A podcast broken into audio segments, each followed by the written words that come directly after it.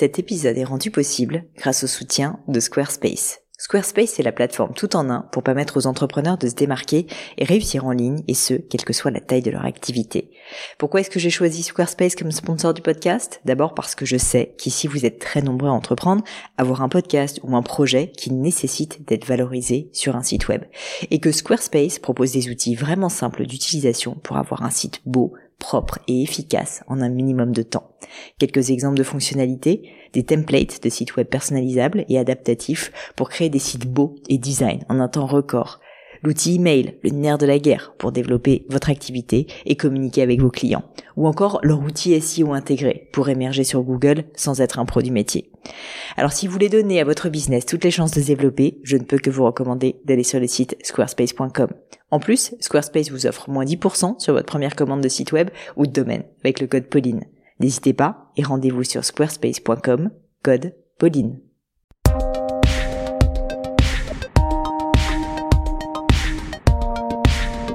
Hello à tous, ici Pauline Agneau et bienvenue sur le gratin. Et alors aujourd'hui mes chers amis, j'ai un épisode un petit peu particulier pour vous, j'en suis très contente parce que pour une fois ce n'est pas moi qui pose les questions mais je suis sous le grille, si je puis dire, de Louise Aubry que vous connaissez peut-être sous un autre nom.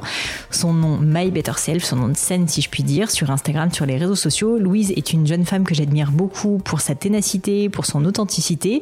Elle a créé une marque de sous-vêtements euh, récemment euh, qui cartonne et elle a aussi un podcast qui s'appelle In Power Podcast, qui est très sympa et que je vous invite d'ailleurs à écouter et m'a fait le grand honneur de m'inviter pour qu'on parle un peu plus de mon parcours. Alors, j'ai pas trop l'habitude de parler de moi finalement ici, mais je me suis dit que pour une fois, ça changeait, ça serait sympa et vous êtes assez nombreux sur les réseaux sociaux, notamment sur Instagram, à me dire que bah voilà, finalement, vous aimeriez bien aussi savoir qui je suis un peu plus, pourquoi est-ce que j'ai lancé le gratin et qu'est-ce qui m'a amené à créer Gemio, quels ont été mes moments de doute, de difficulté, euh, mes enseignements aussi sur la vie? Et donc, c'est pour ça que j'ai décidé finalement de vous partager ce podcast de Louise. J'espère qu'il vous plaira. N'hésitez pas à me le dire, ça m'intéresserait vraiment en commentaire. Comme ça, peut-être que je vous en diffuserai plus si jamais ça vous intéresse.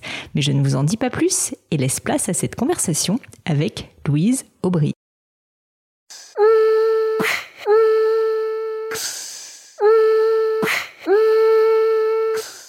Bonjour à tous et bienvenue sur In Power, le podcast qui vous aide à prendre le pouvoir. Avant toute chose, euh, je voulais vous souhaiter une merveilleuse année 2021. J'espère qu'elle vous apportera tout ce que vous désirez. Euh, J'espère que vous continuerez à vous nourrir des podcasts et qu'on pourra continuer à échanger ensemble. Je vous prépare quelques petites surprises pour euh, cette année 2021, notamment le fait d'enregistrer mes podcasts en vidéo pour que vous puissiez aussi voir les invités, pour qu'on puisse aussi continuer les discussions sur, sur les réseaux sociaux, donc euh, j'ai hâte de vous partager ça. Ça devrait commencer normalement pour la fin janvier. Et je ferai aussi bientôt sur mon compte Instagram principal My Better Self un post euh, en vous demandant s'il y a des personnes que vous souhaitez que je reçoive sur le podcast, si jamais vous avez des envies, des demandes. Donc voilà, vous pouvez aller me suivre là-bas aussi. Et je recevrai comme ça des invités encore plus inspirants pour cette nouvelle année. Cette semaine, je reçois Pauline Legnaud, euh, qui est aussi podcasteuse. Euh, vous connaissez peut-être déjà son podcast Le Gratin. Et c'est également la cofondatrice de la marque de joaillerie Gemio. Je trouve que le parcours de Pauline est vraiment intéressant euh, parce que bah, c'est quelqu'un qui a fait de longues études, qui a fait euh, bah, presque 10 ans d'études et qui en fait, avec le recul, réalise euh, et a même réalisé au sortir de ses études que ça ne lui avait pas forcément apporté tout ce qu'elle attendait, qu'elle avait une certaine frustration même de ne pas savoir concrètement ce qu'elle souhaitait faire après ses 10 ans d'études et d'avoir le sentiment d'avoir perdu du temps. Donc c'est un discours qu'on n'entend pas forcément dans notre société bah, qui a tendance à glorifier les études et j'ai trouvé ça vraiment euh, bah, rafraîchissant qu'elle nous le dise de manière euh, totalement honnête et qu'elle nous dise qu'en fait, elle, c'est plutôt euh, dans le monde professionnel et dans l'action qu'elle a trouvé sa voie, qu'elle a trouvé ce qui lui plaisait, et notamment dans l'entrepreneuriat, parce que c'est assez rapidement qu'elle s'est lancée avec son mari Sharif dans la création d'une marque de joaillerie, alors qu'aucun des deux ne venait de ce milieu. Et Pauline partage dans cet épisode beaucoup de conseils, justement pour les personnes qui souhaitent peut-être se lancer dans un milieu qu'ils ne connaissent pas, bah, pour y arriver, en se mettant notamment des conseils ce qui permet non seulement de nourrir la créativité, mais surtout de nous contraindre d'agir. Et c'est comme ça qu'en moins de 6 mois, ils ont réussi, en partant de zéro, à créer une marque de joaillerie. Pauline nous partage aussi comment les podcasts l'ont aidé euh, dans différentes périodes de doute qu'elle a pu rencontrer, que l'entrepreneuriat ben, n'est pas toujours rose et qu'il faut aussi apprendre à s'écouter et surtout à se connaître. Si c'est la première fois que vous écoutez In Power, bienvenue. J'espère de tout cœur que cet épisode et le podcast vous plaira. Et si vous avez déjà écouté In Power, c'est peut-être que vous l'appréciez.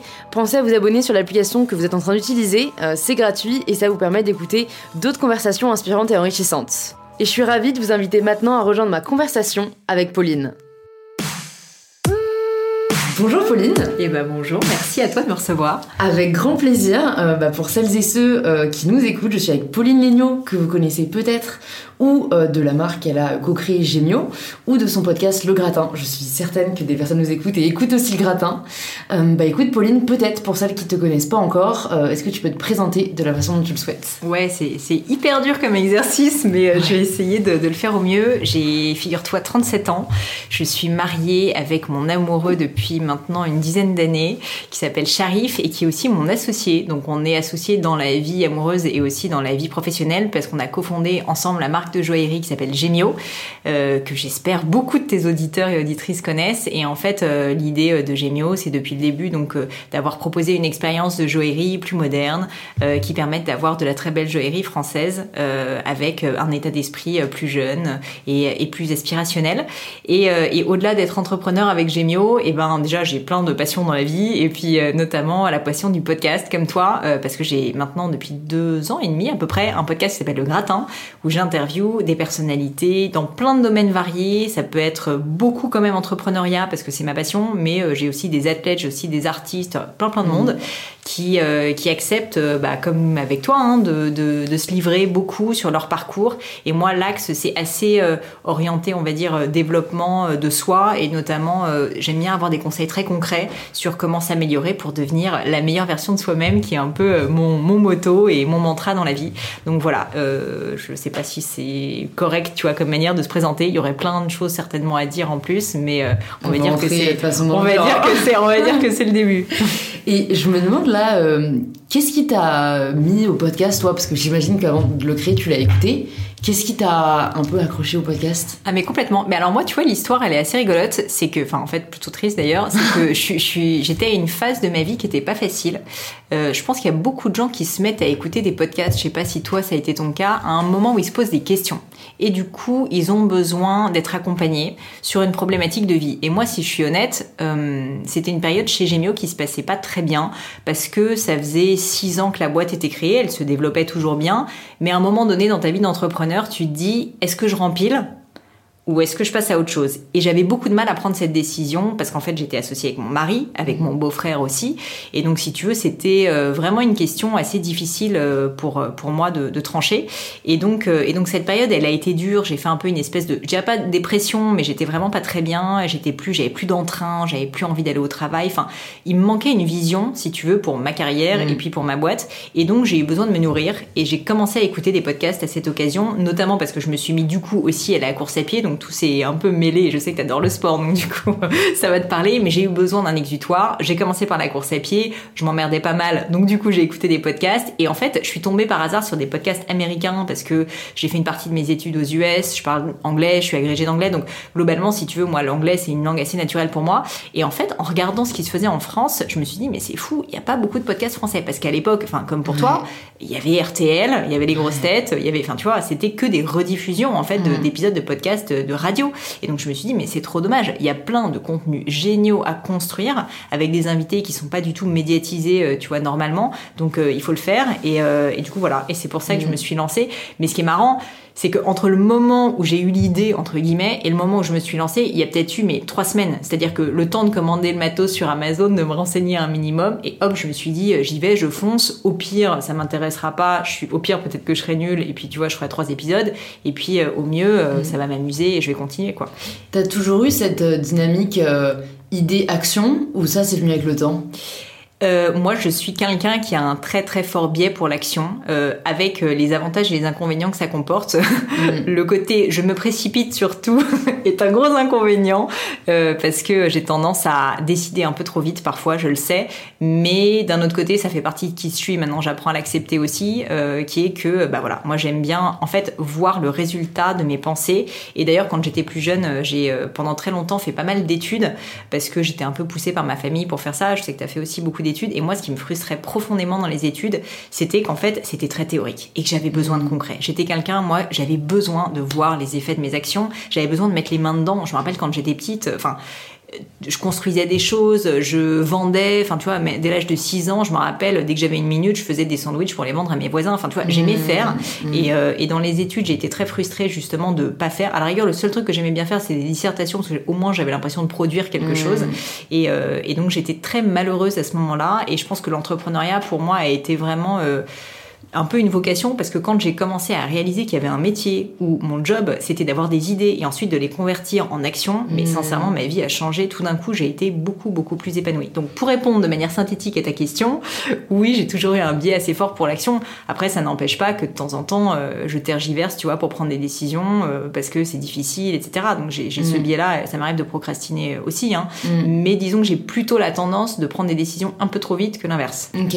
Non mais c'est hyper intéressant parce que je pense que de l'extérieur, on a l'impression que les personnes qui font euh, des études prestigieuses ou alors de longues études euh, sont forcément épanouies dedans, que genre, tu sais, c'est un peu genre mm. l'élite et tout. Et alors qu'en fait, euh, parfois, c'est les personnes les plus malheureuses. Souvent.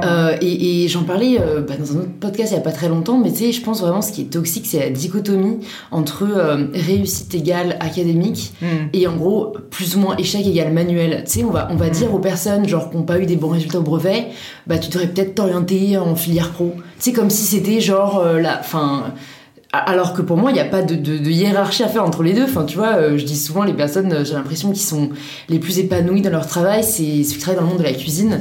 Parce que, en fait, ils ont cette progression qu'ils peuvent avoir à chaque étape de leur vie. Il y a toujours quelque chose vers lequel aspirer.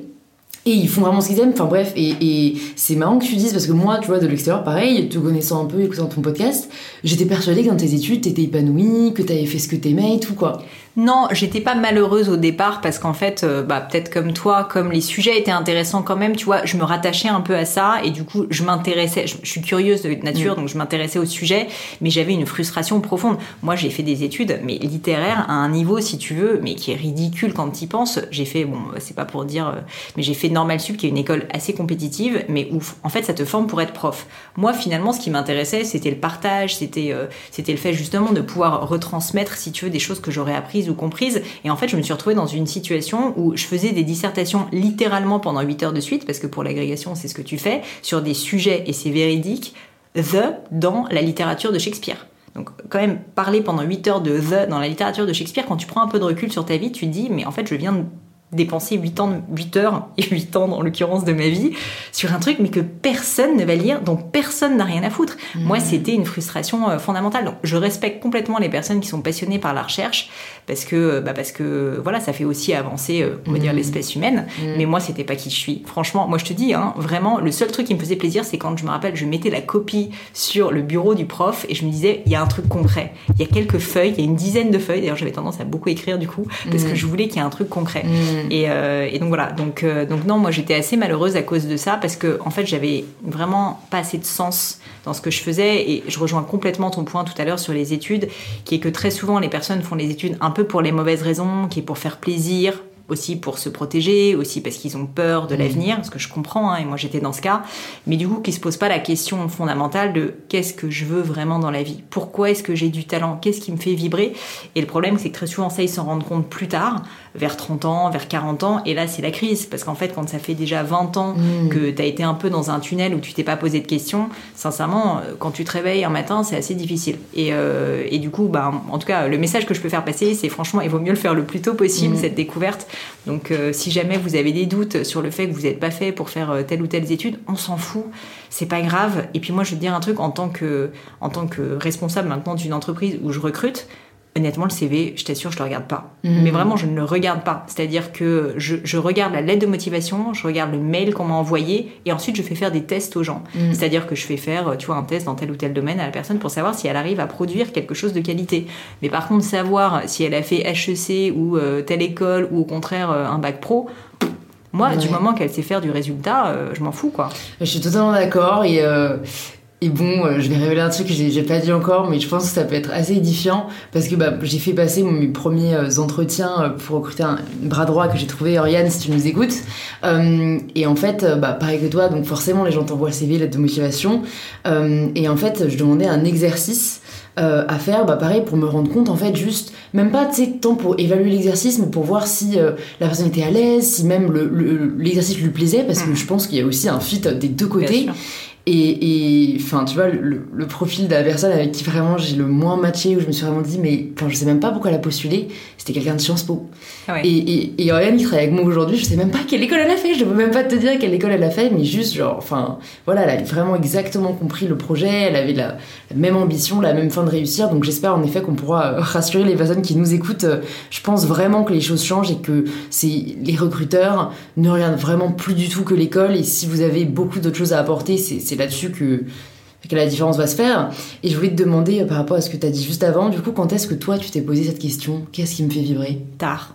Tard, euh, moi j'ai perdu beaucoup de temps et euh, je, je le regrette pas parce qu'au final ça fait qui je suis aujourd'hui et je pense que ma vie est peut-être plus intéressante à cause de ça, mais moi j'ai été sur des rails pendant 20 ans, 20, 25 ans à peu près, où j'ai suivi, j'étais la petite fille sage, mais, mais typique si tu veux.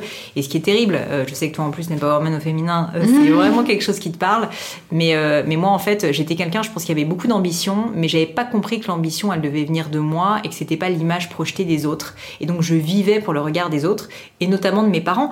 Et le pire dans cette histoire, c'est que mes parents en plus au fond s'en foutaient tu vois, et m'aimaient pour qui j'étais. Et Mm. mais ça, j'avais moi-même, si tu veux, ce complexe qui était que j'admirais mes parents, que je voulais leur faire plaisir, et que j'avais le postulat qui était que faire de bonnes études leur ferait plaisir, parce que mes parents n'ont pas fait d'études eux-mêmes et que j'avais senti, tu vois, d'une manière ou d'une autre, que c'était quelque chose qui, qui les, inté- les intéressait. Et donc, euh, en gros, pour répondre à ta question, j'ai euh, pendant bah, euh, très très longtemps, parce que j'ai fait donc normal sup, c'est euh, deux ans de prépa, six ans d'études, ensuite pré-péna. Euh, je passe l'ENA, j'échoue à l'ENA. Donc en fait, si tu veux, pendant, euh, je, je me rappelle pas exactement la longueur, mais à peu près 10 ans, j'ai fait des études qui n'ont servi à rien aujourd'hui, à part euh, être capable de faire des dissertations sur The dans l'œuvre de Shakespeare. Donc autant te dire, ça n'intéresse pas grand monde. Et, euh, et j'ai mis beaucoup de temps. Et le jour où euh, j'ai réalisé que j'avais perdu ce temps et que le, pourtant la vie est courte, donc maintenant il va falloir que je rattrape, eh bien c'était quand j'ai échoué à l'ENA. Donc en gros, pour, pour t'expliquer, j'avais passé ces, voilà, ces études un peu prestigieuses normal sup pour devenir prof et je me suis rendu compte que c'était pas fait pour moi et que faire des disserts toute ma vie ça m'intéressait pas. Et je me suis dit, je veux quelque chose de plus concret et donc un peu bêtement, je me suis tournée vers mon père qui me dit, mais Léna, tu vas voir, c'est le concret, c'est la politique, il y aura des, tu vois, des mises en place de politique publique, ces grands mots et tout le, service public. Et donc, je me dis, euh, why not? Pareil, prestige et tout. Et donc, je travaille comme une folle, parce que quand même, il faut travailler pour y rentrer. Je suis admissible. Et là, j'arrive devant le grand oral. Alors, le grand oral, c'est un moment où tu es un peu seul, parce que tu as un public derrière toi qui t'observe. Donc, tu as 40 personnes qui sont là à prendre des notes, à se 40? dire, il y a beaucoup de monde, Oh, ouais, il y a quelle 30 à horreur. 40 personnes, des gens, tu vois, de ta promo qui te connaissent, des amis, des gens qui te connaissent pas, des concurrents aussi, qui t'écoutent en train de passer ton oral devant six gars qui sont les membres du jury, qui vont te poser des questions de personnalité sur pourquoi tu veux faire l'ENA, euh, qu'est-ce qui te plaît dans la vie, euh, des questions un peu techniques aussi. Et ça dure 45 minutes. C'est long 45 minutes. Et du coup, je fais ça. J'ai l'impression que ça se passe plutôt bien. Et en fait, bon, la morale de l'histoire, c'est que je me suis pris un 2 sur 20, donc une note euh, complètement dramatique. Donc évidemment, j'échoue. Et ça a été pour moi un truc super dur parce que jusqu'à présent, toutes mes études, je les avais réussies. J'avais été un peu la petite fille typique, tu vois, qui bosse beaucoup, mais elle arrive euh, finalement euh, au résultat. Et là, ça marchait pas pour la première fois, alors même que je m'étais probablement encore plus consacrée à ça qu'au reste. J'avais vraiment énormément investi de temps et d'énergie. Et donc, ça a été pour moi un moment de très très grande frustration d'abord. Et puis ensuite, euh, de honte, enfin assez clairement, si tu veux, euh, c'était public, tout le monde savait que j'avais échoué. En plus, Léna, la manière dont ça se passe, c'est quand même pas hyper sympa. C'est c'est pas on t'appelle ou on t'envoie un mail pour te dire que t'as raté ou t'as réussi. C'est c'est noté publiquement, si tu veux, sur le site de Léna. Donc tous mes potes avaient été regardés. Je reçois aucun message, évidemment, parce que tout le monde a un peu pitié pour moi. Et donc, euh, enfin, tu vois, l'espèce de morsure de honte publique était très Mmh. dure. Et ça a été finalement pour moi un grand révélateur parce que à ce moment-là, je me suis dit, mais en fait, je suis en train de me battre pour un truc qui ne me correspond pas. Ces personnes, au final, qui m'ont mis deux, elles m'ont sauvé la vie parce que là, je pourrais être sous-préfète à Épinal, qui n'est pas, si tu veux, ma vocation, en fait. Et je le fais pour les mauvaises raisons. Là, je te le résume. En réalité, ça m'a mis plusieurs semaines avant de le comprendre. Mm. Mais j'ai, à ce moment-là, vraiment souffert. Et je pense que dans cette souffrance, j'ai compris que euh, je m'étais engagée dans une voie qui n'était pas la mi- mienne. Et que ça faisait dix ans que je me battais pour quelque chose qui n'était pas moi. Et qu'il fallait que je commence à un petit peu, justement, me poser cette question de qui j'étais vraiment, quelles étaient mes forces, quelles étaient mes faiblesses? Et qu'est-ce que je voulais dans la vie? Et au final, ce que je voulais dans la vie, moi, bah, c'était non seulement avoir de l'ambition, mais c'était créer quelque chose. C'était avoir des idées et les rendre réelles. C'était construire. Et ça, bah, je me suis penchée sur la question et assez naturellement, je me suis orientée vers l'entrepreneuriat en me disant que ce qu'il y a d'assez formidable aujourd'hui, c'est que tu peux, sans être un artiste, être un peu un démiurge parce que tu peux avoir une idée et si jamais t'es pas si mauvais en exécution, ou en tout cas que tu t'en donnes les moyens, bah tu peux la rendre réelle. Et ça, mais c'est magnifique, c'est Mhm. magnifique. Et donc, euh, et donc c'est ce que j'ai voulu faire. Trop Et cool. Ah, je j'ai lancée. 10 000 questions à la minute, mais tu sais, je suis un peu comme toi, j'ai pas envie de couper la parole. Mais Désolée, je du parle longtemps. Ah non, mais c'est très bien, c'est c'est les meilleurs épisodes. Euh, déjà, je me demande, est-ce que tu as eu du feedback sur cette orale? Parce que je trouve que ça peut être très dur. Euh, en plus, c'est pas comme si tu savais là où t'avais raté entre guillemets, tu vois, euh, de vivre avec euh, ce, ouais, voilà, c'est, enfin, la note en tant que soi ne vaut rien, mais tu vois, avec ce sentiment, bah, qu'est-ce que j'ai mal fait peut-être Et je sais pas, je trouve que ça pourrait grave aider d'avoir un retour. Bah, en fait, tu poses une excellente question. Euh, je suis pas sûre de l'avoir déjà dit, mais euh, au début, j'étais dans le déni total. hein. C'était en mode, euh, ils sont nuls, euh, vraiment, ils m'ont mal jugé, ils ne comprennent rien, ils sont passés à côté d'une opportunité. Donc j'étais dans le déni total. Et en fait, j'ai quand même fait quelque chose qui est que j'ai été leur demander du feedback, puisque bah, tu le sais certainement, mais quand tu passes les oraux de l'ENA, tu peux avoir ce qu'on appelle la confession, où en gros, tu leur demandes qu'est-ce qui s'est passé, pourquoi ils ont Étant donné que j'avais eu un 2, si tu veux, c'était quand même intéressant que je sache pourquoi j'avais une note aussi merdique. Et donc, du coup, j'ai été les voir et ils ont été adorables. Ils m'ont dit, mais en fait, vous êtes quelqu'un de bien, on vous a beaucoup apprécié, mais vous n'avez aucune raison d'être là parce que vraiment, on sent que vous faites ça exactement pour les mauvaises raisons, c'est-à-dire pas de raison, que vous citez finalement et que vous récitez quelque chose que vous avez appris par cœur, mais que ce n'est absolument pas sincère et que vous n'avez aucune vocation pour le service public et on veut vous empêcher de rentrer parce qu'en fait, vous allez juste être malheureuse. Donc en fait, au final, ce qui était assez fou, c'est que ces personnes, ils m'avaient rencontré pendant 45 minutes et je te jure, en 45 minutes, ils me connaissaient mieux que moi-même. C'était assez impressionnant et donc c'est à ce moment-là que j'ai eu le déclic en réalité, Mm. quand j'ai compris qu'ils avaient raison que je me connaissais pas, que j'étais moi dans le déni complet et qu'il fallait que j'apprenne un petit peu mieux justement euh, à savoir qui j'étais. Et donc euh, ça, ça a ensuite été, assez rapide finalement. Donc comme quoi le feedback, c'est toujours Ouais. un outil qui est euh, absolument Ouais. crucial. Non, mais c'est vrai que ça, ça me paraît. Enfin, je m'en rends compte aujourd'hui, alors qu'à l'époque, euh, bah, quand j'allais passer l'oral de Sciences Po, vraiment, je me disais, mais c'est pas possible, ils peuvent pas se faire un avis sur une personne en, en- en 20 minutes. euh, Est-ce que je vais réussir à prouver vraiment ce que je veux, mon envie, ma détermination? Et, et, et en fait, euh, bah après, euh, moi je l'ai eu et en plus j'a- j'avais pris tous les noms euh, des personnes qui étaient passées avec mon jury et j'ai vu que j'avais été la seule acceptée de ma journée d'oral. Et tu vois, limite, je m'étais dit, mais c'est une chance, enfin, tu Ouais, vois, c'est une bonne étoile. Et en fait, après, en faisant passer euh, moi-même des oraux blancs pour, euh, pour aider des personnes qui préparaient Sciences Po quelques années plus tard, en fait, c'est vrai que Mm. tu te rends compte en 10, enfin, 10 minutes, Assez non, vite, en, ouais. 2 minutes, en vrai, si la personne est là pour les bonnes raisons ou pas. Bah, c'est un peu comme dans un entretien d'embauche. Il y a Mm. quand même des erreurs de casting parce que Ouais. malgré tout, euh, déjà les gens changent, ça on le dit pas assez, mais tu vois, quelqu'un tu peux le recruter et qui est très bien au moment où tu le recrutes, mais en fait comme tu vas évoluer, que ta boîte va évoluer, que cette personne va évoluer, bah peut-être qu'en fait euh, la transition n'est pas forcément bonne. Il y a des erreurs de casting. Moi comme toi, j'ai refait aussi passer pas mal d'entretiens donc pour euh, HEC que j'ai fait après euh, HEC entrepreneur. Il y a toujours deux trois personnes où tu te plantes, mais je suis assez d'accord que globalement en fait en 10 minutes tu le sens. Il y a juste ce côté gut feeling qui fait que tu sais si c'est la bonne personne ou pas. Et après, bah, comme tu dis, ça peut être. C'est c'est dingue, je trouve, ces histoires de. de- tu sais, c'est vraiment la, réflexion autour du destin, quoi. C'est. c'est- Enfin, tu vois, c'est le destin. J'imagine que toi, t'as vraiment dû dire tout arrive pour une raison, tu vois, parce que. Enfin, je suis un peu fataliste, moi, mais fataliste au sens positif, optimiste, fataliste, on va dire, euh, qui est que déterministe, on va dire. J'aime, euh, j'aime assez croire que quand on, voilà, quand on veut quelque chose, on, s'en donne souvent les moyens et on y arrive. Parfois, c'est pas possible, mais parfois, c'est aussi que, ben voilà, les voies du Seigneur sont impénétrables et que, en fait, c'était pour la bonne raison. Mm. Et moi, c'est clair que quand j'y pense, enfin, tu vois, eu. Euh, c'est pour ça que je te dis, je regrette pas, parce que oui, j'ai perdu 10 ans. Et je me rappelle une fois, j'ai quelqu'un qui m'a dit, euh, mais t'es pas trop dégoûté d'avoir fait autant d'études qui ne servent à rien? Et je t'avoue que sur le coup, ça a été extrêmement dur qu'on me dise ça, parce que je me suis vraiment dit, c'est vrai que j'ai perdu littéralement 7 années de ma vie. Je me rappelle, j'en avais pleuré. C'était assez dur.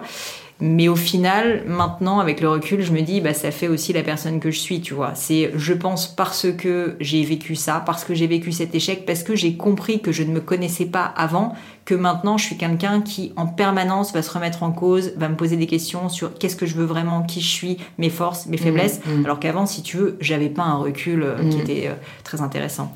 Mais donc, tu as quand même ce sentiment euh, d'année perdue, parce que Enfin, par exemple, bah, ça, Sciences Po, moi, en soi, ça m'aide pas énormément. Mm. Enfin, je veux dire, concrètement, c'est pas, euh, tu vois, ce que je vais faire après euh, dans, dans ma carrière.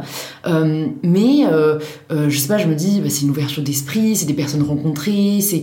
J'ai l'impression que je ressortirai pas en me disant, bon, ben, cinq années à faire des sciences politiques et de l'économie, euh, non, ouais, je pense que... de contenu, tu vois. Non, mais je pense que t'as raison, d'ailleurs. Enfin, c'est pas du tout des années perdues. Mais sur le coup, quand tu viens de foirer le concours et que ça fait dix ans que tu bosses pour arriver à un moment où tu dis en fait maintenant je dois complètement changer de vie et je veux devenir entrepreneur. Globalement, je savais même pas ce que c'était qu'un compte de résultats, je savais pas ce que c'était qu'un CDI. Enfin, C'est vrai qu'en plus toi c'était très spécialisé. je pense que on a la chance que ce soit assez général, donc on avait Moi, c'était vraiment si tu veux, c'était littéraire d'une part et d'autre part finance publique, tu vois, donc vraiment niche quoi. Et donc je me dis tout ça, mais je peux le prendre, le foutre dans une poubelle, le balancer, ça ne me sert à rien. Après, je suis d'accord qu'en fait la force de travail, la méthode, le, tu vois développer un argumentaire. tout, ça, ce sont des choses que j'ai gardées, bien évidemment. Mais c'est vrai que ça, enfin, ça, ça, pousse une réflexion plus loin, qui est que, euh, tu vois, je me rappelle quand j'étais euh, plus jeune, moi pour le coup, euh, là où j'ai toujours eu du mal, c'est les maths et voilà, dans, dans toutes les matières scientifiques. Et vraiment, je me disais, mais ça sert à quoi concrètement de faire des équations? Et bon, après, tu vois, mes parents, mais c'est la gymnastique du cerveau. Et ça. Ok, soit je comprends maintenant, en effet, il faut une certaine gymnastique du cerveau. Mais c'est vrai que quand on y pense, l'école, le collège, le lycée, c'est vraiment que de la gymnastique du cerveau, sans jamais rien de concret. T'as jamais d'études de cas, ou tu sais, on pourrait dire, bon bah voilà, euh, vous cinq, vous devez monter une entreprise, mm. comment vous faites? Ça apprendrait à travailler en groupe, ça apprendrait le feedback, enfin, je sais pas, ça apprendrait des, des, des soft skills incroyables. C'est vraiment le point d'interrogation de, Ah bah ça, tu, tu, prêches une convaincue. Moi, je, en plus étant une ancienne prof, quand même, j'ai une frustration profonde qui est que aujourd'hui, on passe 20 ans, parfois 25 ans à faire des études, à être formé pour soi-disant le monde professionnel sans jamais rien apprendre du monde professionnel. Et en fait, je dis pas que tout le monde doit travailler en entreprise, il y a le monde associatif, il y a plein d'autres choses qui sont très belles aussi, mais si tu veux, ton exemple, il est parlant. Oui, un travail en équipe, que ce soit pour apprendre à créer une entreprise ou que ce soit travailler euh, dans une association, en fait, est fondamental et on l'apprend jamais. On l'apprend un peu en école de commerce sur des projets groupes, mais encore, c'est quand même pas mmh. incroyable. Mmh. Donc euh, moi, c'est une frustration profonde que j'ai, même aussi d'apprendre les outils d'aujourd'hui. Enfin, sincèrement, l'école, je suis désolée, elle est restée au siècle dernier, c'est pas possible. Je pense d'ailleurs que les programmes n'ont pas énormément évolué, alors que c'était peut-être très légitime à l'époque de la Troisième République. Mais maintenant, si tu veux, le monde réel, c'est que tu es quand même censé maîtriser un minimum des outils digitaux, Word, Excel, même créer des contenus, tu vois. Mm. Je vois pas pourquoi on n'apprendrait pas à maîtriser un minimum les réseaux sociaux ou Photoshop pour réussir à créer ses propres contenus. En fait, tout ça, pour moi, c'est des outils qui te donnent ensuite la liberté d'exercer le métier que tu veux. Mm, mm. Et aujourd'hui, en fait, les gens sont juste bons à faire des dissertes, euh, sincèrement, qui ne servent à rien je vais pas faire de politique, mais probablement parce que les personnes qui font les contenus eux-mêmes ne savent pas faire grand-chose d'autre. Euh, mais, du coup, tu vois, ils reproduisent un schéma qui est terrible. Donc, euh, ouais, moi, je suis complètement d'accord avec ça. Et c'est pour ça que je dis pas une fois de plus que j'aurais envie de refaire quoi que ce soit, mais euh, si jamais euh, j'ai des amis qui ont des enfants, etc., moi j'aurais envie le plus vite possible de les confronter au réel, de les faire leur faire rencontrer des, entrepreneurs, mais pas que, ça peut être dans une grande entreprise, de travailler ce fameux stage de troisième, tu sais qu'on a tous fait, qui est complètement pipeau parce que c'est qu'une une mmh. semaine, pas faire juste un, un pauvre stage d'une semaine en troisième, mais le faire à répétition vraiment, Mm, apprendre, euh, apprendre vraiment euh, et créer de la valeur aussi, Ouais. et apprendre que le monde de l'entreprise c'est un beau monde aussi, que Mm. c'est comme ça qu'on se fait des amis plus tard, euh, c'est comme ça qu'on rencontre des gens, c'est comme ça qu'on se forme, et que cette formation là, bah, elle va durer toute la vie, donc autant la commencer le plus tôt possible. Et du coup, est-ce que toi, tu as, euh, tu as eu une expérience en entreprise avant de lancer ta boîte ou t'as, ouais, t'as eu Ouais, j'en ai eu. J'en- alors, pas en entreprise en tant que CDI, hein, ma boîte, je l'ai lancée quand euh, je sortais à peine d'école, mais bon, déjà, j'ai j'ai jamais travaillé dans l'entreprise, mais j'ai toujours, je te dis, vendu des trucs à droite à gauche. Donc, j'étais un peu entrepreneur dans l'âme avec le recul, qui est que je te dis, euh, donc je te parlais des petits sandwichs quand j'étais petite, mais ensuite j'avais monté un espèce de concept de bijoux quand on y pense, mais c'était des bijoux fantaisie euh, que je vendais euh, pas mal. Enfin, je- ça, j'avais vraiment déjà pas mal eu d'expérience un peu pseudo-entrepreneuriale, plutôt seule, hein, mais euh, qui avait eu le mérite de me former quand même. Et ensuite, quand je suis rentrée en école de commerce, là, je me suis dit, ok, ça fait quand même maintenant 10 ans que je fais des desserts, il va peut-être falloir que j'essaye de comprendre c'est quoi le monde de l'entreprise. Donc, j'ai fait deux stages. Un stage, euh, un stage dans une- un grand groupe en Inde, donc euh, assez particulier. Il fallait que je fasse un stage à l'étranger et j'ai choisi de le faire là-bas. Honnêtement, j'ai pas aimé l'expérience, pas parce que c'était en Inde, au contraire, ça c'était la partie plutôt fun et, et exotique, tu vois, qui me faisait rigoler, euh, aventure. Mais par contre, la partie grand groupe, si tu veux, dès que je levais le petit doigt, il fallait que je pose la question à mon boss, tu vois, limite de sortir de table ou un truc comme ça. Donc ça, ça m'a complètement frustrée. Et ensuite, le deuxième stage que j'ai fait, c'était justement un stage où j'avais décidé de travailler dans une toute petite boîte, vraiment une start-up, euh, où je voulais qu'on soit mes limites 4 pour que je puisse euh, vraiment être corvéable à merci et comprendre ce que c'était que la vraie vie euh, d'entreprise et d'entrepreneur.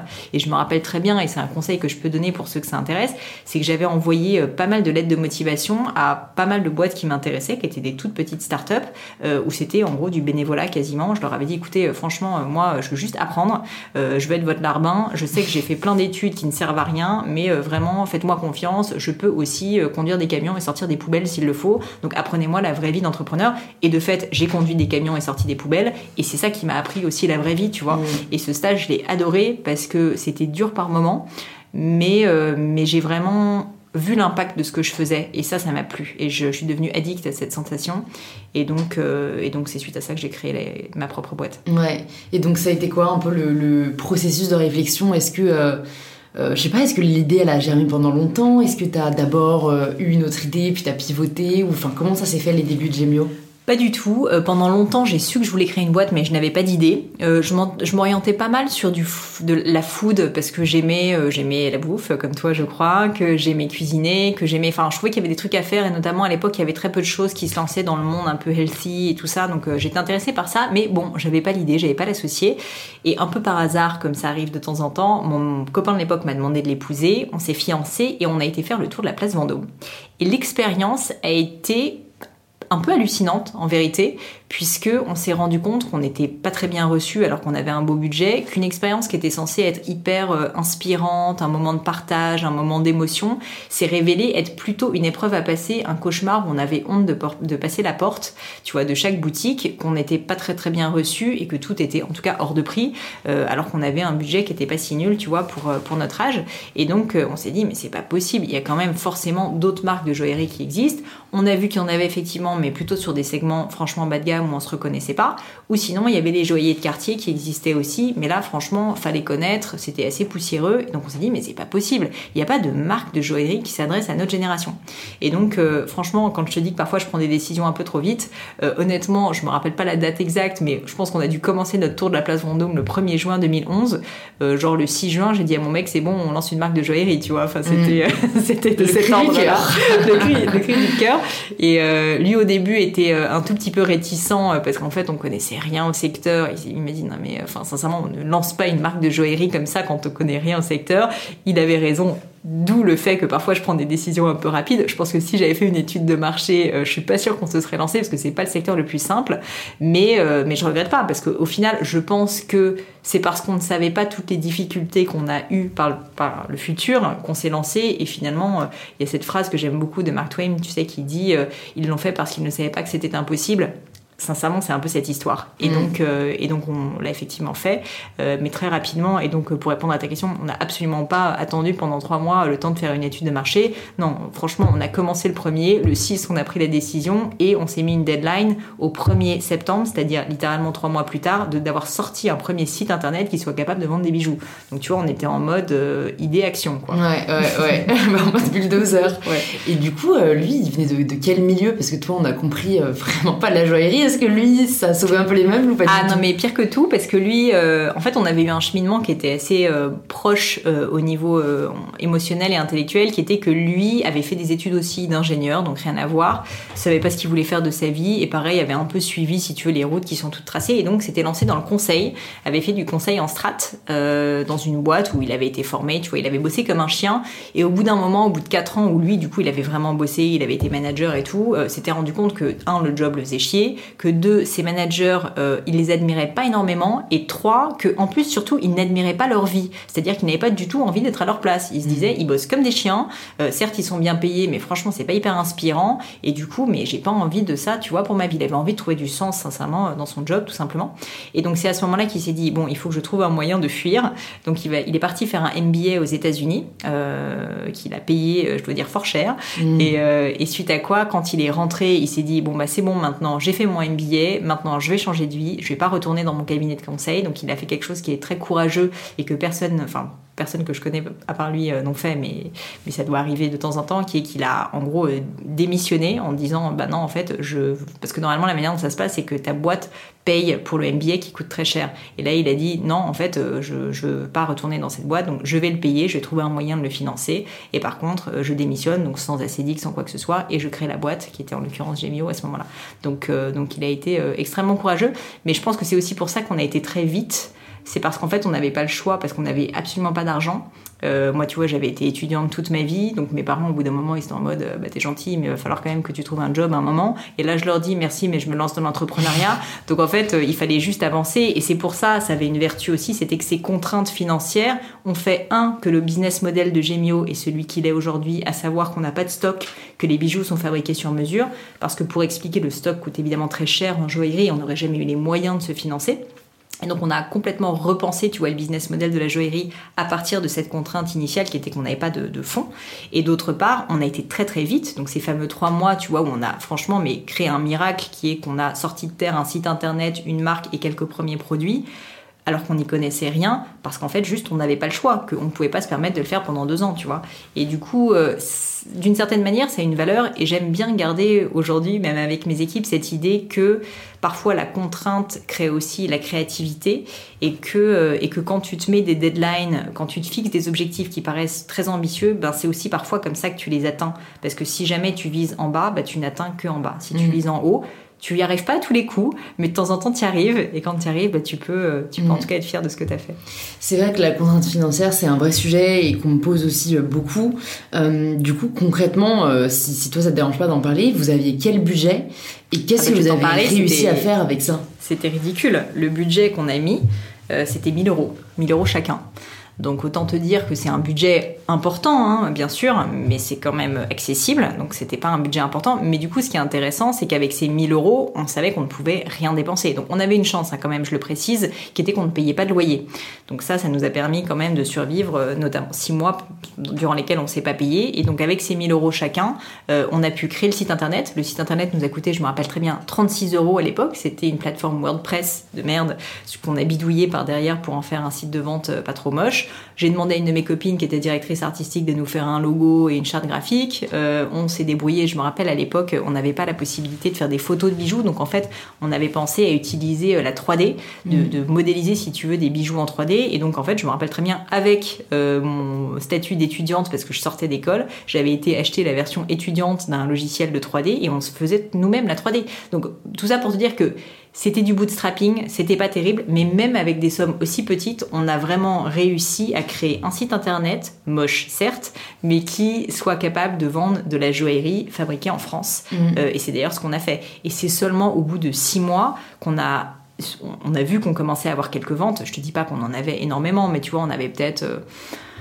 euh, me rappelle pas exactement, mais peut-être 4, 5 ventes par mois quand même. Donc c'était pas négligeable entre septembre et octobre, novembre sur ces trois premiers mois. Quand on a vu ça, on s'est dit bon bah en fait on commence à avoir quelques ventes qui tombent et du coup on va essayer maintenant bah, de mettre un peu plus de, feu dans la cheminée, tu vois. Et donc c'est à ce moment-là qu'on a voulu plus financer l'entreprise, notamment aussi pour se payer nous. Et donc on a levé des fonds.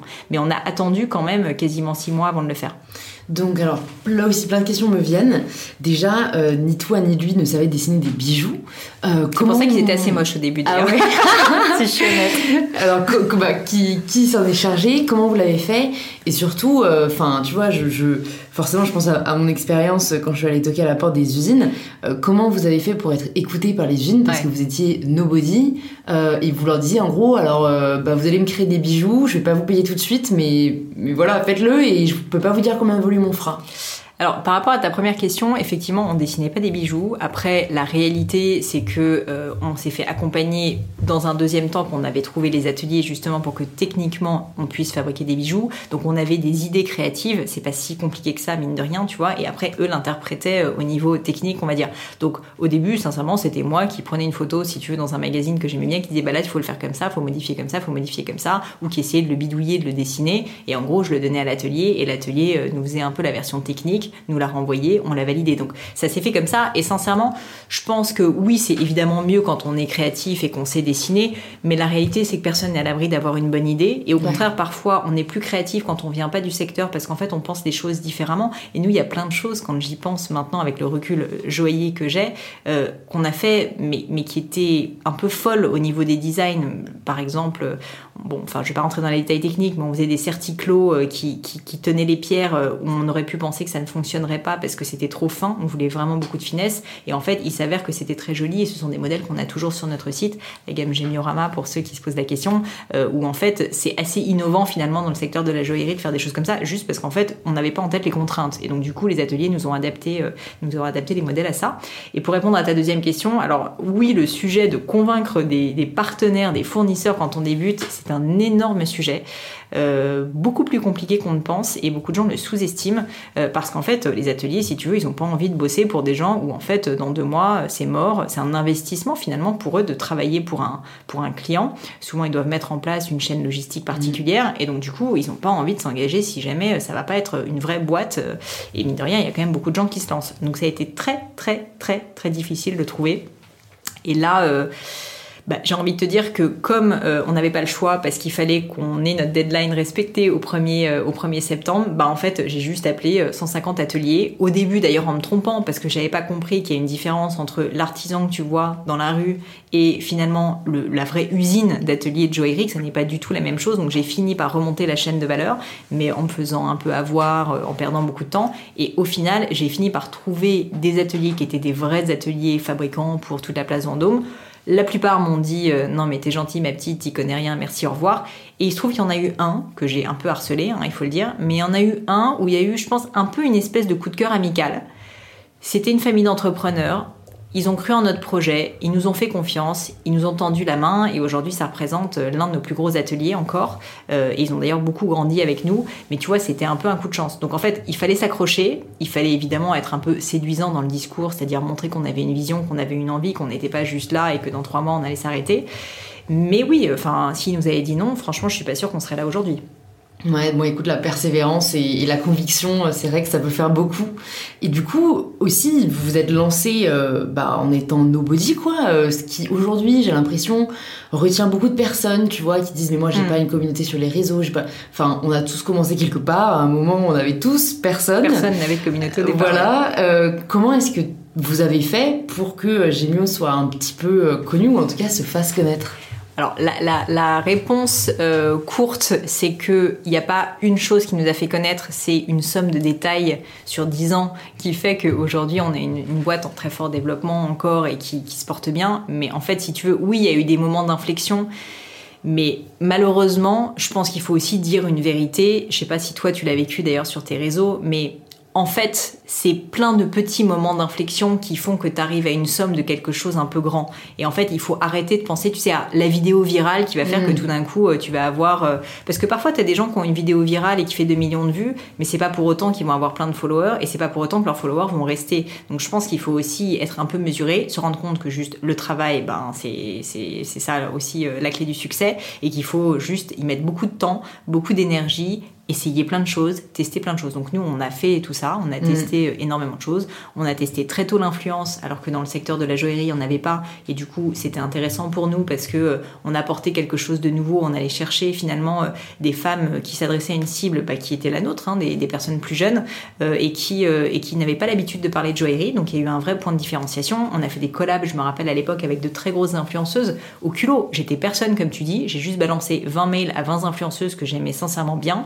en leur expliquant, ben franchement, on est on est rien, on est nobody, mais on rêverait de faire un bijou avec vous. Si la joaillerie vous intéresse, euh, dites-le moi. Et euh, je peux pas vous garantir qu'on va vous payer parce que nous-mêmes on n'a pas d'argent, mais par contre on peut au moins vous offrir le bijou. Non mais j'étais cash, hein. Ouais. Mais tu vois, il se trouve qu'il y en a une qui m'a répondu, euh, Hélène de mon blog de filles, et jusqu'à Ouais. aujourd'hui, c'est devenu une de mes très très bonnes amies, et on a fait une collab avec elle qui nous a fait, à notre échelle, énormément décoller, énormément de bien.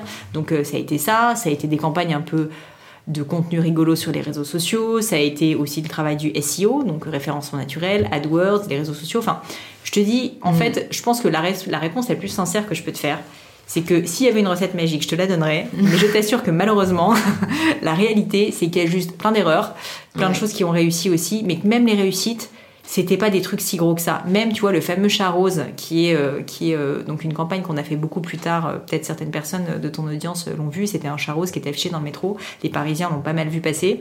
Ça, c'est quelque chose, faut quand même réaliser, c'est arrivé en 2015, donc ça fait déjà quasiment 5 ans que la boîte existait. Tout le monde est persuadé que Gemio a décollé à partir du chat rose.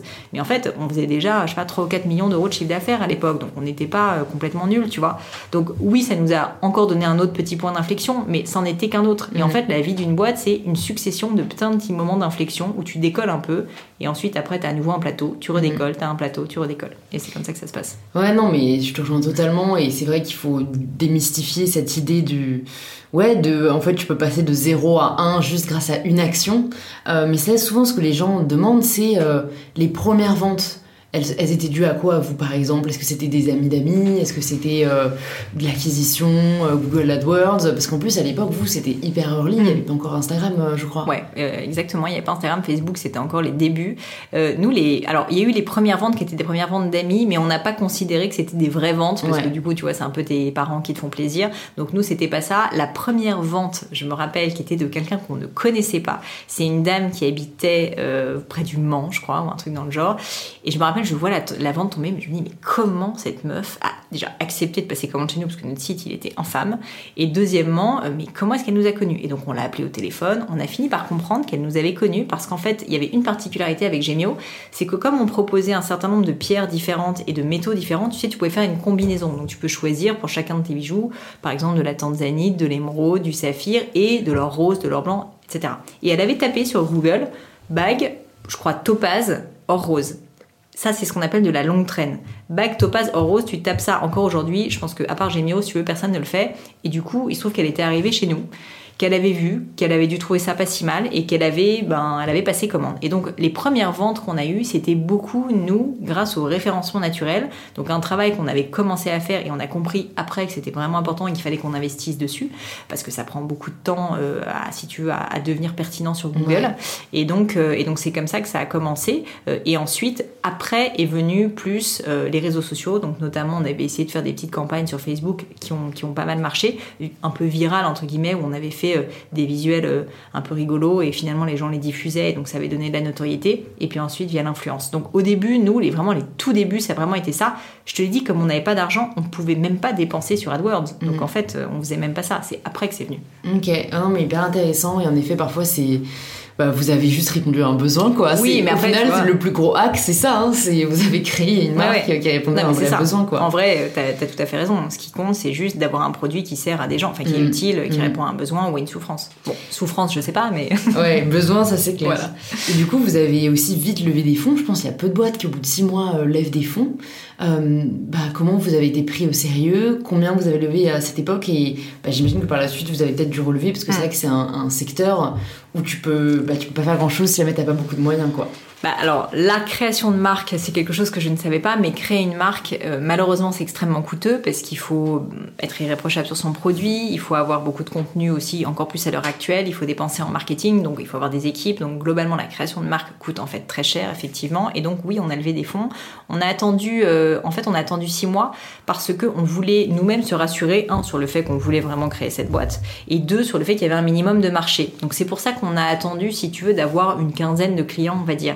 Et là où ça a été assez rapide finalement pour nous, euh, c'est qu'en fait, comme justement on avait des clients, ce qui est finalement assez rare pour les gens qui lèvent des fonds la première fois quand ils pensent, la plupart des gens qui lèvent des fonds ont fait un très beau business plan, euh, ce qui est très bien, mais ils n'ont pas de clients. Et du coup, si tu veux, tout est finalement des hypothèses. Nous, on avait un business plan, mais on avait aussi des clients qui prouvaient que même sans argent, avec 1000 euros chacun, on avait réussi à sortir de terre un site internet, une pseudo-marque de joaillerie et commencer à vendre. Donc du coup, les investisseurs, ils ont fait un pari sur ça, sur le fait que si même avec 0 euros, on arrivait à faire un peu de chiffre d'affaires, mmh. ils se sont dit, bah, si on met 200 000 de plus, il y a peut-être moyen que ça fonctionne. Et donc si j'ai un conseil à donner, c'est que vraiment, vraiment, toujours on en revient à l'action, plutôt de, tu vois, commencer à faire des plans sur la comète où euh, tu vas faire un business plan pendant sur les six prochains mois ou les euh, machins. Bah non, en fait, essayez, commencer à vendre et une fois que vous avez vendu, là oui, faites votre business plan parce que c'est important de le formaliser.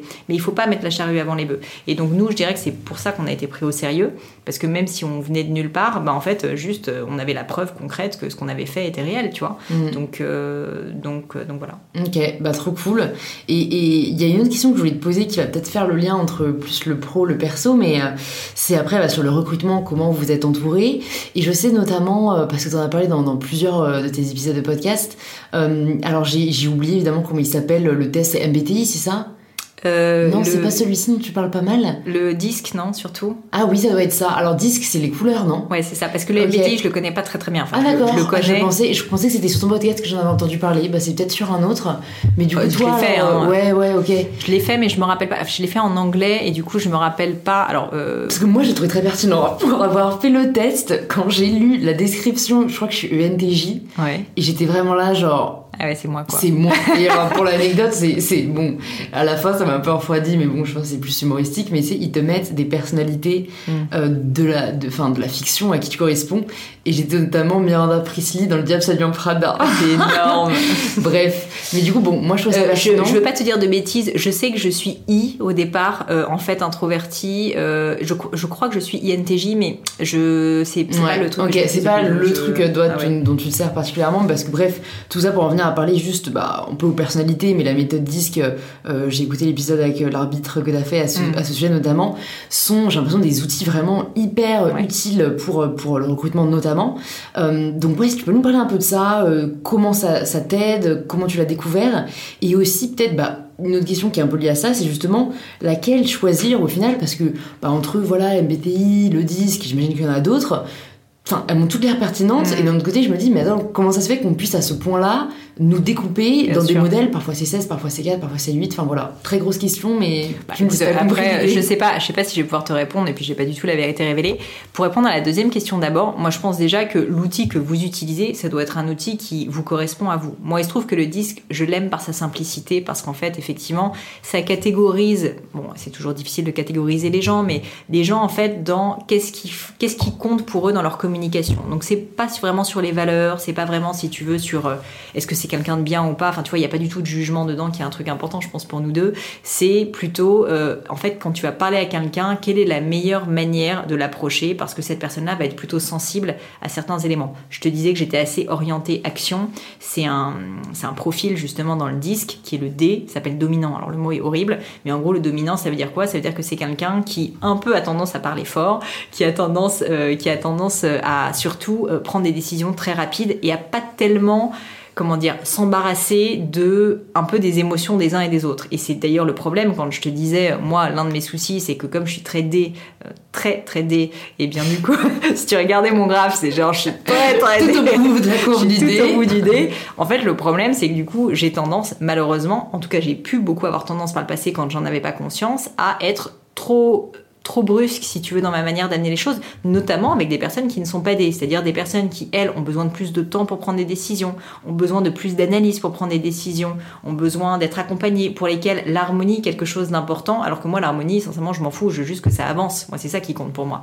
La question typique du dé, c'est ok, mais qu'est-ce qu'on fait? Moi, c'est ça, ok, mais qu'est-ce qu'on fait? Je pose tout le temps cette question. Et pour certaines personnes, en fait, c'est dur, parce qu'en fait, ils ont l'impression d'être acculés, si tu veux.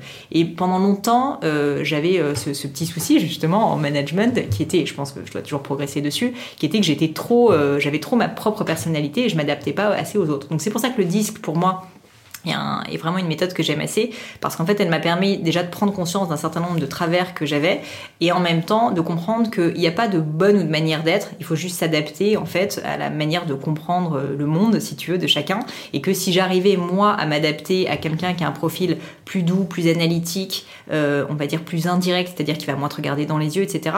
Ben, en fait j'allais tout simplement pouvoir beaucoup plus passer mes messages et beaucoup mieux collaborer avec cette personne, faire une meilleure équipe avec que si j'essayais d'imposer ma loi un mmh. peu dirigée de dire ok qu'est-ce qu'on fait maintenant on prend la décision tu vois. Alors que pour certaines personnes en fait euh, vraiment ça les fait flipper ce genre de choses. Donc euh, donc pour moi c'est quelque chose qui fonctionne très bien. Et d'ailleurs euh, j'invite tout le monde à bah, alors peut-être écouter l'épisode avec l'arbitre que j'ai fait, mais sinon juste à se renseigner sur le disque, à faire ce test, qui est un test qu'on fait pas mal faire en interne chez Gemio, ou sans le faire, quand tu as lu un peu de littérature dessus, si tu veux, tu, tu vois assez mhm. rapidement les profils des uns et des autres, et du coup, ça te permet, euh, ça te permet en fait d'adapter, si tu veux, ta manière d'être euh, aux différents profils. Donc, je trouve ça hyper intéressant parce qu'en fait, je trouve ça aussi juste plus respectueux finalement des autres. Tu vois, euh, plutôt que d'imposer sa loi une fois de plus et de rester qui on est, ben non, en fonction. Et c'est pas manipuler, mais c'est juste bah, s'adapter à quelqu'un. C'est un peu. Quoi, enfin, c'est travailler ensemble, quoi, vivre ensemble, c'est connaître l'autre, donc tu sais, C'est un peu comme si c'était deux langues c'est-à-dire que si moi je parle uniquement français et toi uniquement anglais, bah en fait là la méthode disque te dit bah en fait je vais essayer de faire des efforts, efforts de parler anglais avec toi mm. plutôt que de rester un peu bêtement tu vois sur mon français. C'est ça en fait.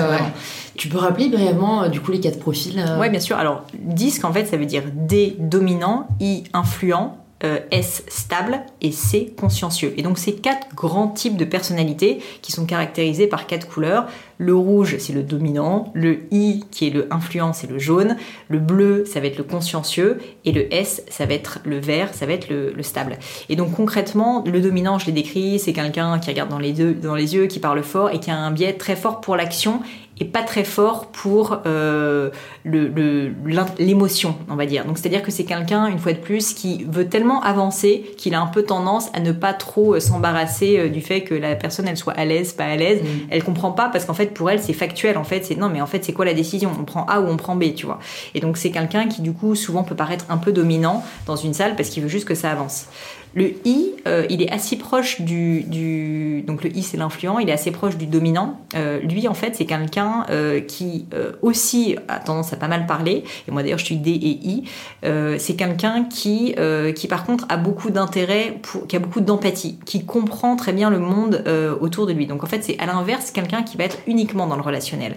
C'est quelqu'un qui prend des décisions en général par rapport aux autres et donc qui va plutôt si tu veux se, aussi prendre des décisions rapides, mais plutôt pour faire plaisir, pour plaire. Et donc avec les avantages et les inconvénients que ça, c'est souvent de très bons vendeurs. Mais à l'inverse, c'est des gens qui souvent n'ont pas énormément d'échine parce qu'en fait, bah, ils veulent tellement plaire, si tu veux, qu'ils sont un peu en mode je peux pas te dire non. Alors que le D, je peux te dire qu'il te dit non sans problème. Mmh, mmh. Donc ça, ça va être le I. Euh, les, inconvénients du i, euh, pour en parler aussi, c'est que du coup, le i, il est un petit peu pipoteur aussi, si tu veux. Il veut tellement séduire, tellement faire plaisir, que de temps en temps, tu vois, il t'embarque dans son truc. C'est pas mal intentionné, mais bon, il te fait rêver, parfois un peu trop. Ensuite, le S, c'est la stabilité. Donc, c'est quelqu'un qui est un merveilleux euh, membre d'équipe. Le S, c'est vraiment celui que tu as envie d'avoir dans ta team, alors que les D et les I sont en général plutôt des chefs, on va dire, si je veux pas le, tu vois, le dire avec des mots assez simples. Et le membre d'équipe, en fait, c'est quelqu'un qui aime l'harmonie. Donc c'est quelqu'un qui va vraiment euh, aimer que tout le monde se sente bien, qui va faire en sorte que tout le monde se sente bien, qui va prendre en considération, tu vois, les, les tenants et les aboutissants pour chacun. Donc vraiment qui va faire en sorte que, que la team en fait se développe bien. Donc souvent ce sont très très bons managers. Euh, le désavantage du S, par contre, c'est que du coup, il aime tellement l'harmonie qu'il aime pas trop le changement. Et donc, typiquement, prendre des décisions rapides, euh, ça l'embête un petit peu. Donc, il a un peu tendance, tu vois, à vouloir toujours conserver le statu quo. Donc, typiquement, une bonne équipe, c'est un D avec un S qui va un peu le pousser. Euh, et le S va lui dire, écoute, t'es gentil, mais là, tu peux pas parler aux gens comme ça.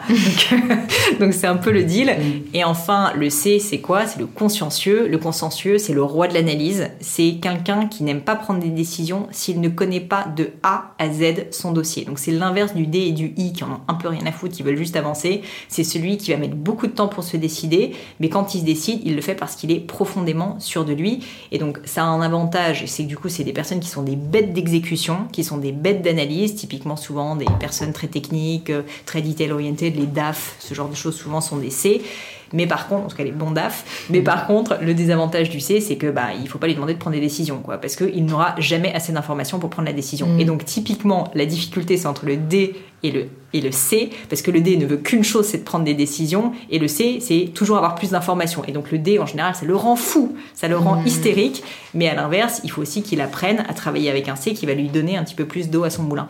Et donc la morale de l'histoire, c'est que au-delà du fait de se connaître, ce qui est hyper riche quand tu crées une boîte et que tu travailles à travailler, tu commences à travailler en équipe, c'est que tu vas pouvoir, si tu veux, avoir vraiment les forces et les faiblesses de chacun. Et c'est ça ce que j'aime bien avec le disque, c'est qu'au final, il n'y a pas de bon tu vois, il n'y a pas de bonne personnalité, de mauvaise personnalité. Il y en a certaines qui apportent de la valeur sur certaines choses et d'autres sur d'autres choses. Et toute l'idée, c'est de les faire travailler ensemble, comme je te le disais, de mettre un S et un D ensemble pour que le S, en fait, fasse en sorte que l'équipe bah, elle soit épanouie, que vraiment elle, elle soit motivée, qu'elle qu'elle travaille si tu veux main dans la main, et le D qui va dire ok c'est sympa mais maintenant quand même euh, va falloir qu'on avance.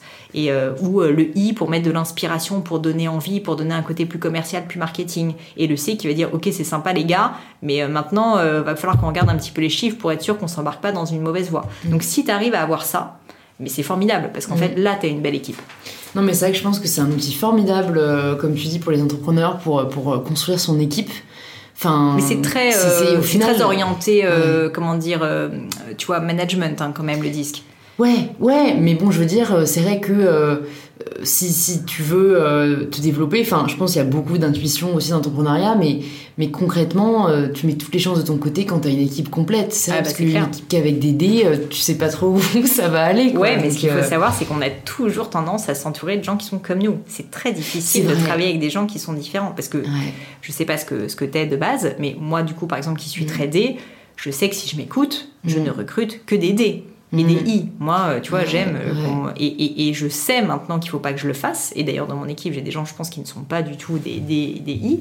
Et c'est très bien parce que ça me canalise. Mais on a tendance, et c'est un défaut qu'on a tous, à, ne, c'est toujours pareil, hein, à rester, si tu veux, un peu avec les gens euh, qui sont comme nous. Donc, mm. donc c'est, cette différenciation, elle est très importante. Bah, c'est marrant. Moi, tu vois, je, je verrai. Il y, y, a le test qui est possible en ligne, Ouais, je crois même qu'on peut l'avoir gratuitement. Hein, donc, parce que je me, je me reconnais plus dans le D par rapport surtout aux autres, mais parce que je, je serais D mais j'ai grave du mal à prendre des décisions par contre moi.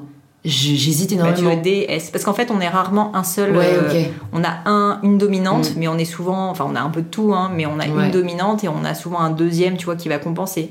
D'ailleurs, c'est intéressant parce que tu vois, quelqu'un qui est DI, alors là, c'est moi, donc c'est quelqu'un qui prend que des décisions très vite hâtives. Mm. Mais par exemple, des personnes comme des D et C, donc un dominant et consciencieux, c'est des personnalités très intéressantes parce que c'est des personnes qui, à la fois, souvent, prennent des décisions très vite, mais qui sont aussi très dans l'analyse. Et du coup, d'ailleurs, c'est souvent, moi je connais quelqu'un qui est très comme ça, parfois tu vois un peu le bug dans la tête des gens.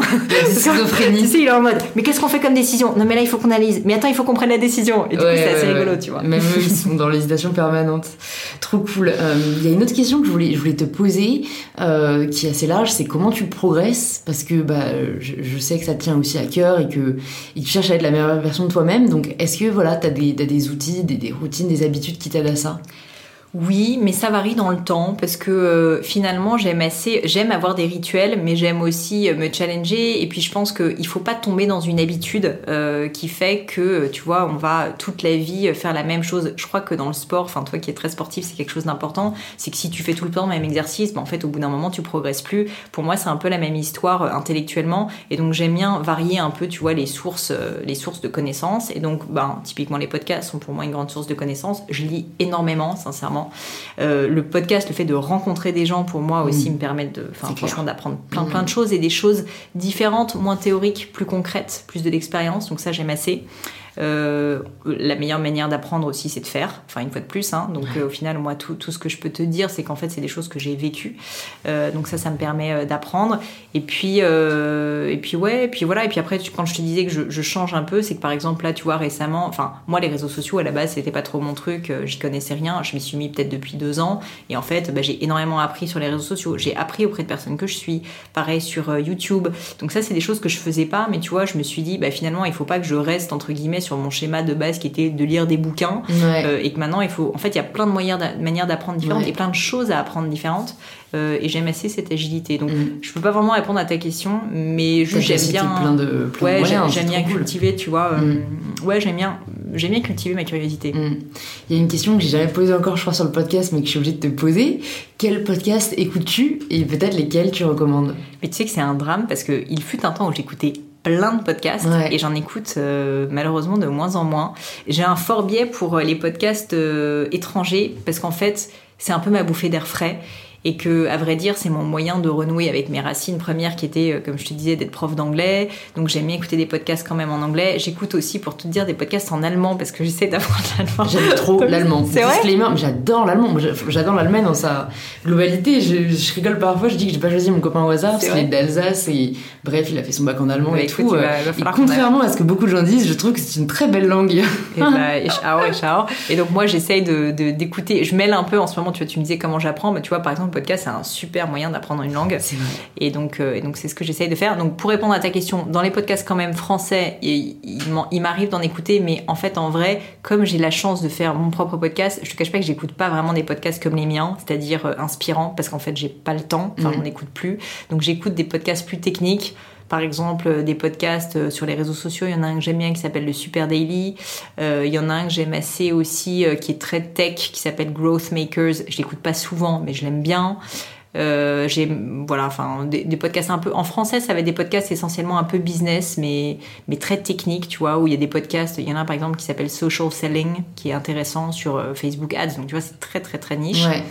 Mais j'aime assez le podcast pour ça d'ailleurs, parce que je trouve qu'il y a plein de podcasts de niche, enfin, franchement, surtout euh, sur des sujets, on peut devenir euh, mais un expert ah grâce à. Et moi, ça a vraiment devenu un outil, euh, c'est-à-dire que autant j'écoute encore des podcasts entrepreneuriat, etc., autant à des phases de ma vie, je vais avoir envie de me renseigner sur un sujet, et en fait, je vais taper sur le podcast, tu vois, limite. Mhm. et, et c'est vrai que, enfin notamment même sur la santé, tu vois, en ce moment, j'ai, je lis plein de choses sur le sujet, notamment des hormones, et en fait, t'as plein de podcasts qui en parlent, enfin mm. bref, c'est vrai que c'est, vraiment une bibliothèque, mais audio, quoi. Euh, bon, il y a une autre question que j'allais te poser, euh, c'est, est-ce qu'il y a une ressource que tu pourrais conseiller à nos, à nos auditeurs, nos auditrices, que ce soit des livres, je sais que tu lis beaucoup, ça peut aussi être des films ou autre chose, une, voilà, un, un média qui t'a touché, euh, que tu as envie de recommander? Alors, bon, bah, comme tu le dis, moi je, lis énormément, donc je peux pas ne pas parler de livres. Euh, c'est un peu difficile comme question parce qu'au final, il y a tellement de bouquins que j'ai adoré dans ma vie, tu vois, que je peux. Euh, je peux pas te dire un livre, tu vois, comme ça. Euh, enfin, dernièrement, c'est un peu nul parce que c'est pas forcément les derniers livres qui sont les meilleurs, mais en tout cas. si tu devais en offrir, parfois c'est une bonne façon de, mm-hmm. le dire aussi. mais dans un dans les faits, euh, business ou dans. Non, franchement, n'importe. Euh, moi, je sais que j'adore les romans et je trouve que les romans peuvent apporter aussi énormément. Mm-hmm. Donc, vraiment, juste, tu vois, si. Ouais, s'il y avait une énorme bibliothèque qui s'offrait à nous et que tu pouvais choisir, tu vois, genre trois livres et que chacun pouvait saisir, ce serait quoi? Bon, alors il y en a un, c'est sûr, parce que c'est mon livre préféré et que tout le monde l'a lu, donc c'est un peu nul, hein, mais malgré tout, je vais le dire, c'est Le Seigneur des Anneaux. Je l'ai pas lu, donc euh, je suis ravie. Le Seigneur des Anneaux, c'est mon livre préféré. Est-ce qui, pour une littéraire, franchement, est un peu la honte, je vais être honnête, parce qu'en général, tu vois, c'était censé aimer Nietzsche et compagnie. Non, moi, c'est Le Seigneur des Anneaux. Et en fait, j'assume complètement parce qu'en fait, l'histoire du Seigneur des Anneaux, pour moi, c'est une histoire de leadership de quelqu'un qui, en fait, n'avait aucune chance de réussir qui n'avait absolument pas les moyens, si tu veux, de finalement d'arriver à faire ce qu'il fait parce qu'il est contre un espèce d'énorme monstre euh, Sauron. Et en fait, c'est pour te raconter l'histoire en deux mots, un petit hobbit, donc euh, comme un sous-homme, hein, sincèrement, qui est censé euh, bah, sauver le monde. Et en fait, je trouve que cette histoire, elle est assez belle parce qu'en fait, c'est une histoire d'amitié, c'est une histoire de leadership, c'est une histoire de foi, c'est une histoire d'optimisme et, d'espoir. Et, et, en fait, je trouve que c'est sincèrement une métaphore de la vie et de l'entrepreneuriat qui est vraiment magnifique, notamment le fait que c'est pas parce qu'en fait tu ne sais pas si tu vas y arriver que tu ne dois pas quand même marcher sur le chemin. Et moi j'ai toujours beaucoup aimé cette idée parce qu'en fait ce qui m'intéresse c'est beaucoup plus le chemin justement que finalement la réussite, tu vois. Et je trouve que c'est ça finalement l'histoire du Seigneur des Anneaux. C'est que oui, il réussit à la fin, mais d'une certaine manière qu'il réussisse ou pas, c'est pas tellement ça la morale de l'histoire. Et donc, euh, donc c'est un livre qui m'a toujours beaucoup porté, que j'ai lu énormément et, euh, et, que je recommanderais du coup euh, beaucoup. Il y en a un autre beaucoup plus récemment que j'ai lu, alors qui va paraître hyper bizarre, je pense, à ton audience, donc je m'excuse par avance. Je ne sais même pas s'il a été traduit en français, mais il m'a énormément marqué parce que je fais depuis pas mal d'années maintenant de la méditation et je m'intéresse beaucoup, bah, comme tu sais, au développement personnel.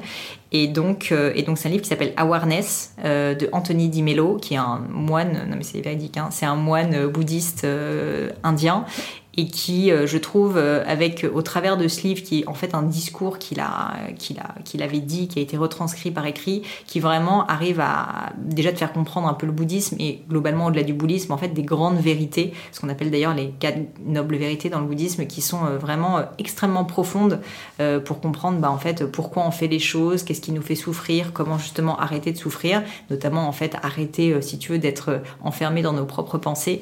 Et donc ça, c'est quelque chose qui me, qui m'a énormément touché, qui m'a énormément ouvert les yeux et euh, je l'ai lu au moins quatre fois, je dirais, euh, parce qu'il est assez court à lire. Donc ça, je, peux conseiller à toutes les personnes qui s'intéressent à ces sujets, à la spiritualité. Et puis après, sur une note peut-être un petit peu plus rigolote, euh, j'aime j'aime quoi comme livre? Plutôt en non, ou peut-être pas rigolote, mais peut-être un livre, un livre un petit peu, un petit peu plus marketing, un peu plus business. Il y en a un que j'aime, bien parce qu'il est très simple euh, et qui permet d'avoir quelques grandes vérités, je trouve, marketing, qui s'appelle, euh, je crois, les 11 ou les 12 lois euh, du marketing. Je, je, te donnerai la référence, je me rappelle pas exactement, mais c'est typiquement, tu vois, le genre de livre où je l'ai, il est stabiloté dans tous les sens, il y a partout des, tu vois, des post-it et tout, et c'est le livre que je reprends quand je me pose une question business profonde. Je me dis, non mais attends, on va reprendre les bases, et ça, il te redonne les bases. Et donc, c'est un livre que j'aime assez, il est très court, il doit faire 100 pages, mais il m'a beaucoup aidé dans le marketing de Gémio. Ok, bah super, je mettrai tout ça dans la note du podcast et tu m'as vraiment convaincu de lire Le Seigneur des Anneaux parce que. Non mais c'est marrant. Le début est un peu chiant, je te préviens. D'accord, ok. parce qu'en en fait, même j'ai pas vu les films et pourtant, enfin, tu vois, j'adore Harry Potter et, j'adore tout ce qui est euh, fiction. Et, en plus, euh, à chaque fois que qu'on s'est baladé ou qu'on a visité euh, le peu de villes au pays qu'on a pu faire ces derniers mois avec mon copain, je lui disais, j'ai l'impression qu'on est dans la forêt du Seigneur des Anneaux, alors que j'ai jamais vu le film et je me sens comme attirée par, par cette saga du coup et tu mm. m'as vraiment convaincu de le lire.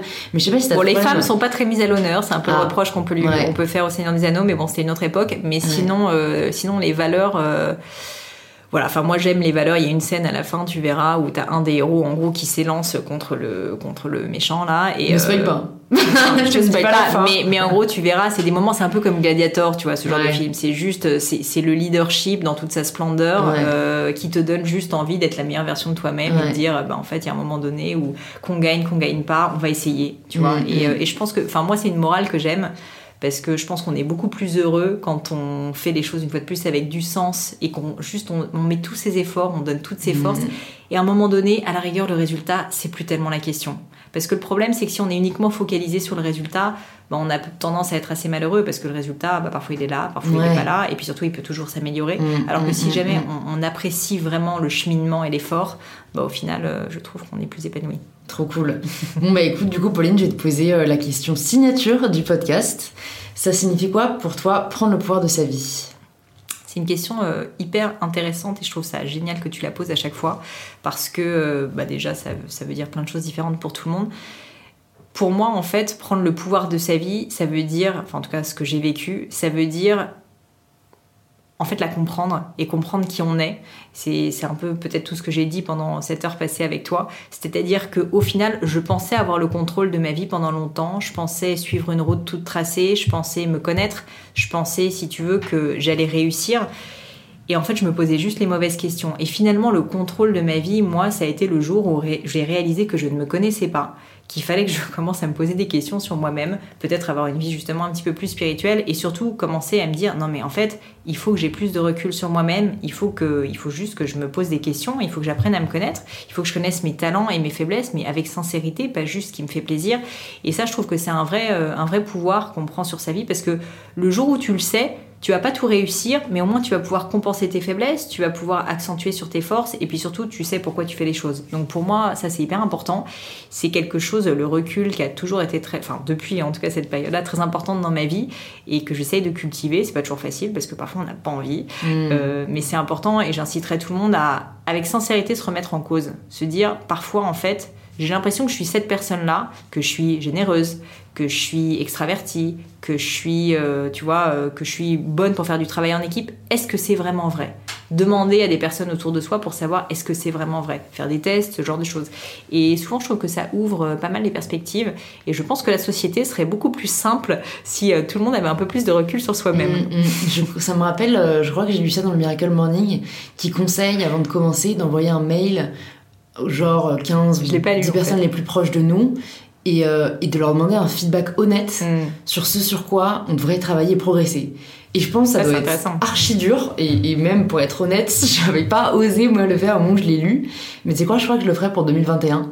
Parce que enfin, ça peut que être bon à prendre. Tu sais, tu, tu leur dis de, mm. de mettre euh, plus ou moins les formes. En plus, je suis pas susceptible, mais bon, ça peut être parfois difficile parce que ça te confronte à toi-même. Bien sûr. Et il y a des défauts que t'as pas forcément envie de voir. Mais en effet, je pense que ça peut être hyper intéressant, quoi.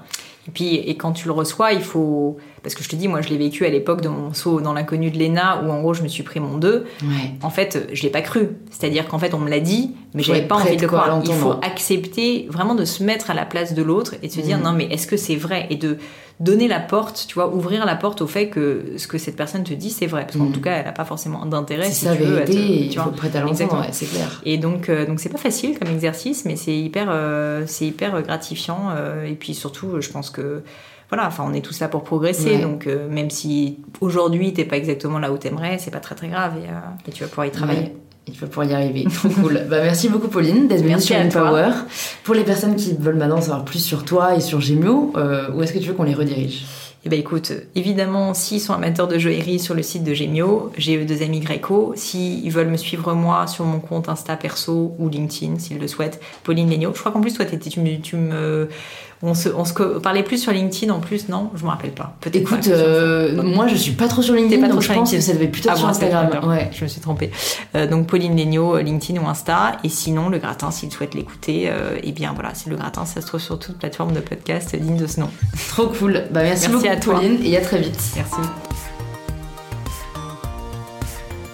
Et voilà, fini pour aujourd'hui. J'espère que l'épisode vous a plu. Merci d'avoir passé tout ce temps avec moi.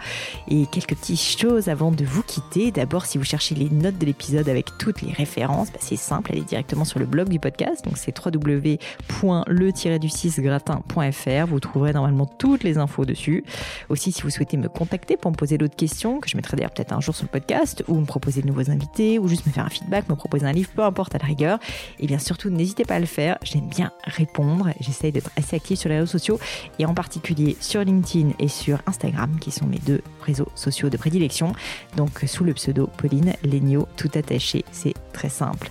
Dernière chose, un truc qui compte énormément pour moi et je sais que c'est pénible à faire mais vraiment ça compte, c'est si vous me laissez une note 5 étoiles ou que vous parlez du podcast autour de vous ou que vous mettez un avis. Et la note 5 étoiles, c'est en particulier sur Apple Podcast, sur iTunes.